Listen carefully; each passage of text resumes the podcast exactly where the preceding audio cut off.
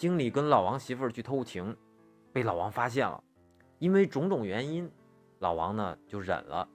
后来老王就去找经理的媳妇儿，说：“嫂子，他俩太过分了。”，经理媳妇儿说：“没事儿，嫂子补偿你。”啊，一番翻云覆雨恩爱过后，哎，经理媳妇儿呢意犹未尽，说：“哎，老王，要不咱再报复一次？”老王勉强应战。当经理媳妇儿第三次提出来这个要求的时候，老王说：“，嫂子，其实我已经原谅他俩了。”我问我女朋友：“我和他爸掉水里，先救谁？”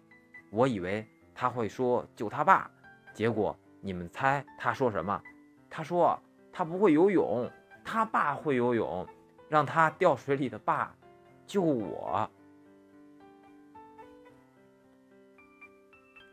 我家的狗呢，这几天正在发情，女友和两个闺蜜就聊天儿，哎，知道这个情况，一个就说：“你们说，要是丢给他一条棍子，他会自己解决这，呃，生理问题不？”